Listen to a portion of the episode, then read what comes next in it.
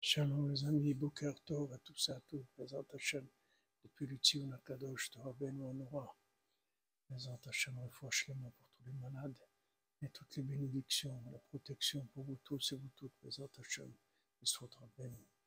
Rabbeinu dit que le principal de l'homme, c'est le date, c'est-à-dire que maintenant, qu'est-ce qui s'appelle un être humain? Quelqu'un qui est vivant, c'est quelqu'un qui est conscient. Si quelqu'un est inconscient, alors, il ne s'appelle pas quelqu'un de vivant.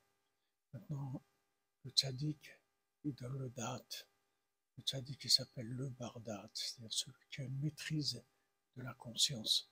La conscience, c'est quand on arrive à gérer des contradictions.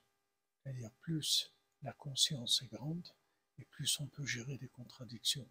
Que ce soit la contradiction entre le corps et l'âme, entre ce monde et l'autre monde, entre nos moments de réussite et nos moments d'échec, entre le haut et le bas. Le date, il est mechaber les fachim.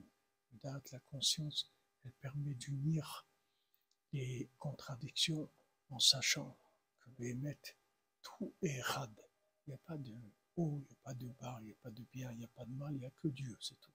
En plus la conscience est élevée, et plus on arrive à joindre ces contradictions-là, et ça s'appelle la vraie vie, c'est ça qui s'appelle vraiment Mehmet, hein, qu'on le mérite, les Antachem, par le Nachman, qu'on puisse arriver à cette conscience-là, qu'on nous la fasse cadeau, comme tous les cadeaux qu'on reçoit tous les jours.